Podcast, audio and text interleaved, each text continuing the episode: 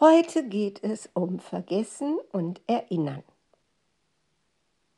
Ich bin ja so was von dankbar, dass es das Internet gibt. Ich hatte ja schon immer ein sehr schlechtes Gedächtnis. Ne? Also Vokabellernen in der Schule war für mich der absolute Albtraum. Ich konnte es mir einfach nicht merken. Oder in Mathe irgendwelche Formeln kann ich nicht rein und wieder raus. Ne? Ich habe sozusagen eine Art Gedächtnisdiarrhoe. Ein extrem schnelles Verdauungssystem. Ich war ja auch immer sehr dünn. Das eben rein und wieder raus, rein und wieder raus. Aber nicht in der Lage war, wie bei jemandem, der auch gut zunehmen kann, ähm, das alles schön in den Zellen abzuspeichern und anzuhäufen.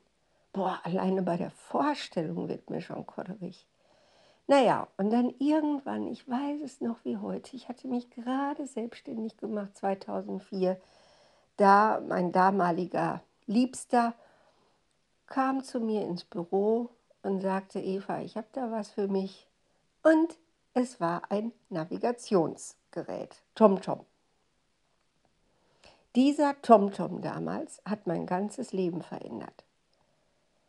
Schicktest du eine Eva los mit Karten mit dem Auto, war es eine Katastrophe, eine absolute Katastrophe. Ich war kaum in der Lage, irgendwo hinzukommen, weil immer, wenn ich mir auf der Karte den Weg angeguckt habe, stieg ich wieder ins Auto und fuhr weiter. Zack, hatte ich schon wieder vergessen was ich da mühsam auswendig gelernt habe auf dem Sitz des Beifahrersitzes. Und nun hatte ich einen TomTom. Ich konnte einfach fahren. Es konnten Baustellen kommen. Es konnten irgendwelche Umleitungen kommen. Es konnte irgendwie passieren, dass ich so mit mal wieder, ich bin ja so ein, so ein ADS-Typ, so ein Träumerle-Typ, dass ich irgendwie abschweifte mit meinen Gedanken Ne? Und dann sagte mein TomTom, die nächste rechts. Ach so, ja, ja, da bin ich wieder. Wundervoll, was für eine Freiheit, mich nicht mehr erinnern zu müssen. Dieses Navigationssystem hat überhaupt meine erfolgreiche Selbstständigkeit begründet, weil ich überall hinkam. Weil es für mich sogar plötzlich richtig schön war, irgendwo hinzufahren, wo ich noch nie war. Ist doch kein Problem. Tom Tom denkt, Eva lenkt. Dann überhaupt, dieses ganze Internet, damit begann für mich wirklich ein neues Leben. Ich brauche mir nichts mehr merken. Ich kann es ja googeln. Wie häufig ich jeden Tag bei Google Sachen eingebe, an die ich mich gerade mal spontan erinnern muss. Das ist eigentlich sogar die Hauptfunktion für mich. Ne, dass immer wieder, wenn ich irgendwie denke, ach, wie war das denn? Wo liegt das Land nochmal? was ist das nochmal für eine Wissenschaft? Wie ist es nochmal mit der Kunst des Vergessens und wie heißt das Zitat von Erich Maria Remarque, wo er sagt, dass Erinnern alt macht und Vergessen das Geheimnis ewiger Jugend ist. Wo finde ich das? Wie heißt das genau? Um es dann auch zitieren zu können. So geht mein ganzer Tag. Also selbst beim Coachen, selbst während ich coache, ne, sage ich auch, Moment, Moment, ich google mal eben, ah, da habe ich es doch, das, das, das. Ne, und dann können wir da gemeinsam eben auch wirklich an fundierten Tatsachen weiterarbeiten und äh, müssen nicht mehr uns darauf verlassen, dass wir ja, die perfekten Gedächtnisprofessoren sind, die sich an alles faktisch erinnern können, wie ein Bertelsmann-Lexikon. Ist ja auch nicht wahr, ist ja Blödsinn. Seit ich mein Smartphone habe, habe ich mir auch angewöhnt, wenn ich bei Vorträgen bin, wenn ich in Seminaren bin, dass ich das dann oft unterm Tisch habe. Und wenn dann der Dozent, äh, bei Männern ist es übrigens wirklich häufiger als bei Frauen, dass sie was behaupten, was gar nicht stimmt. Weil sie das Gefühl haben, sie müssten reputationsmäßig, prestigemäßig, müssten sie einfach wirklich ausdrücken, dass sie so gut sind wie ein Bertelsmann-Lexikon. Ja, und dann google ich gerne unterm Tisch. Ne? Und jemand sagt, ja, die Statistik hat bewiesen, bla bla bla. Ne? Und dann google ich mal eben und sehe, ah ja. Mhm. Gut gesprochen, Hase. Und bei meinen Leuten, die ja äh, in der Regel eben zum Beispiel gerade in einer Burnout-Situation sind, eben wirklich irgendwie in der Unfähigkeit sind, einfach zu sagen, so, ich ändere jetzt mein Leben, ist doch kein Problem, ich kündige meinen Job, ich mache jetzt was Neues, wird schon irgendwie gehen. Ne? Ich meine, wer kann das denn auch? Sondern die Menschen sind, die nach Hilfe rufen, die sagen, ich möchte mein Leben ändern, aber irgendwas blockiert mich dabei.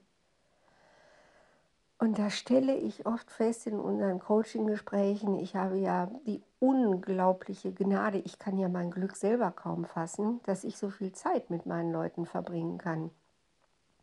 Wenn sie zu einer Psychotherapie gehen, ist es eine Dreiviertelstunde oder eine Stunde in der Woche maximal. Und wir, also ich habe einige Auftraggeber, da können wir auch acht Stunden in der Woche machen, wenn, äh, wenn eben mein Klient, meine Klientin das will. Das passiert sehr selten, dass sie das wollen, aber wir haben da die Freiheit, das zu machen. Und das wird dann eben auch finanziert, weil es ein Programm ist, wo wirklich die Jobcenter in dem Fall sagen, äh, wir wollen, dass es unseren Leuten besser geht, mach mal. Du hast innerhalb von drei Monaten diese Freiheit, mach mal. Habe ich gerade so eine Klientin, alleinerziehende Mutter, und das ist so toll, echt. Und ich kann noch mit Ämtern zwischendurch telefonieren. Ich kann noch eben für sie viele andere Sachen machen, zu, der, zu denen sie im Moment nicht in der Lage ist. Und es wird bezahlt. Es ist kein Ehrenamt, was mir sehr wichtig ist. Ich mag kein Ehrenamt. Ich habe heute Morgen bei Facebook äh, einen Post gelesen, da fragte jemand, wenn heute Nacht eine Fee käme und würde dir einen Wunsch erfüllen, was würdest du dir wünschen? Und mein erster und einziger Impuls war, ich wünsche mir, dass ich bis zum letzten Tag meines Lebens arbeiten kann. Und dann habe ich überlegt, auch ehrenamtlich, ja, könnte ich mir auch vorstellen, das wäre dann die zweite Wahl, aber nicht so gerne. Ich arbeite gerne für Geld, weil es ist dann fairer Handel. Meine Leute müssen mir nicht dankbar sein. Ich sage ihnen immer, hallo, du musst mir nicht dankbar sein, ich verdiene mein Geld damit, das ist okay.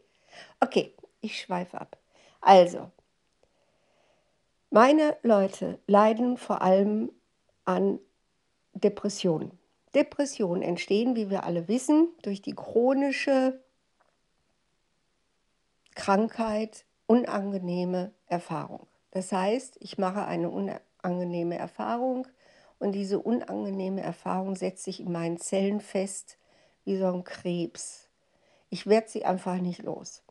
Es kann zwar sein, dass ich mich nicht bewusst daran erinnern kann, weil eben äh, mein, mein Schutzpolizist im äh, Kopf oder wo auch immer sagt, nein, nein, da gehen wir nicht ran, an die Schublade gehen wir nicht ran. Kusch.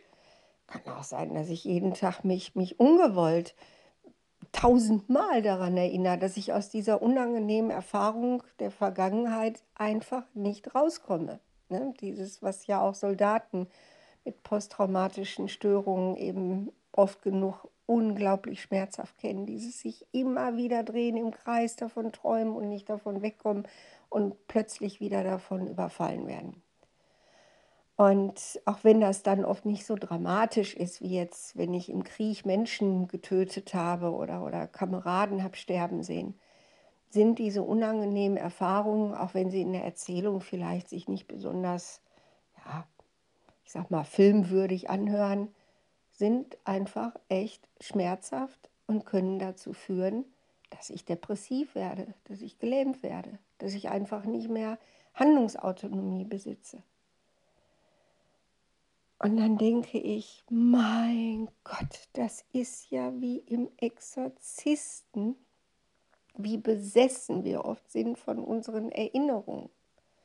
Die einen schwärmen dann, oh, ich hatte ja so eine glückliche Kindheit und erzählen und erzählen und es wird einem schon ganz langweilig und klammern sich und, und drehen sich die ganze Zeit um diese angeblichen Erinnerungen, die ja auch immer verfärbt sind, geht ja gar nicht anders, wie toll doch ihre Kindheit war. Das ist auch nicht gemütlich, wenn man in so schwärmerisch romantischen Erinnerungen hängt und sagt, heute ist alles so schlimm. Früher war alles so schön. Das ist doch furchtbar. Was für, also das ist doch ein Albtraum, wenn man das jetzige Leben furchtbar findet, weil man sich immer an früher erinnert, wo alles noch so schön war. Ja, und die anderen, die erinnern sich eben entweder an ihr eigenes Leid aus der Kindheit und kommen und kommen und kommen da nicht raus.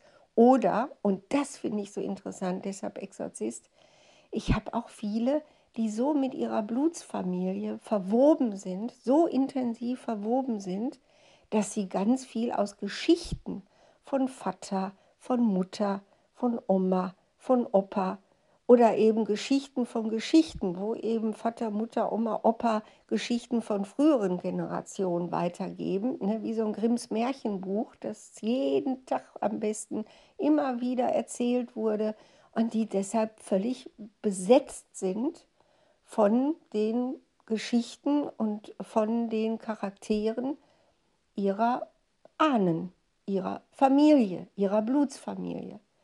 Da sind Wertesysteme drin, da sind äh, Heldenverehrungen drin, da sind brutale äh, Geschichten drin. Ne? So der Opa, der die Oma misshandelt hat oder die Oma, die den Opa unterdrückt hat. Und man ist voll damit. Alle Zellen sind voll, wirklich Adipositas der Erinnerung nenne ich das schon. Und es ist ganz, ganz schwer und auch logisch, dass man dadurch gelähmt wird. Das ist doch wohl logisch. Wenn ich Adipositas der Erinnerung habe, dann bin ich eben dick und kann mich nicht richtig bewegen. Und deshalb halte ich es mit Erich Maria Remarque. Das genaue Zitat fällt mir jetzt gerade nicht ein, müsste ich googeln. Aber wirklich, Altern der Alterungsprozess ist dieses ganze sich erinnern, erinnern und nicht da rauskommen aus diesen ganzen Erinnerungen. Und vergessen ist das Geheimnis der ewigen Jugend. Ja. Ah. Okay, schönen Tag.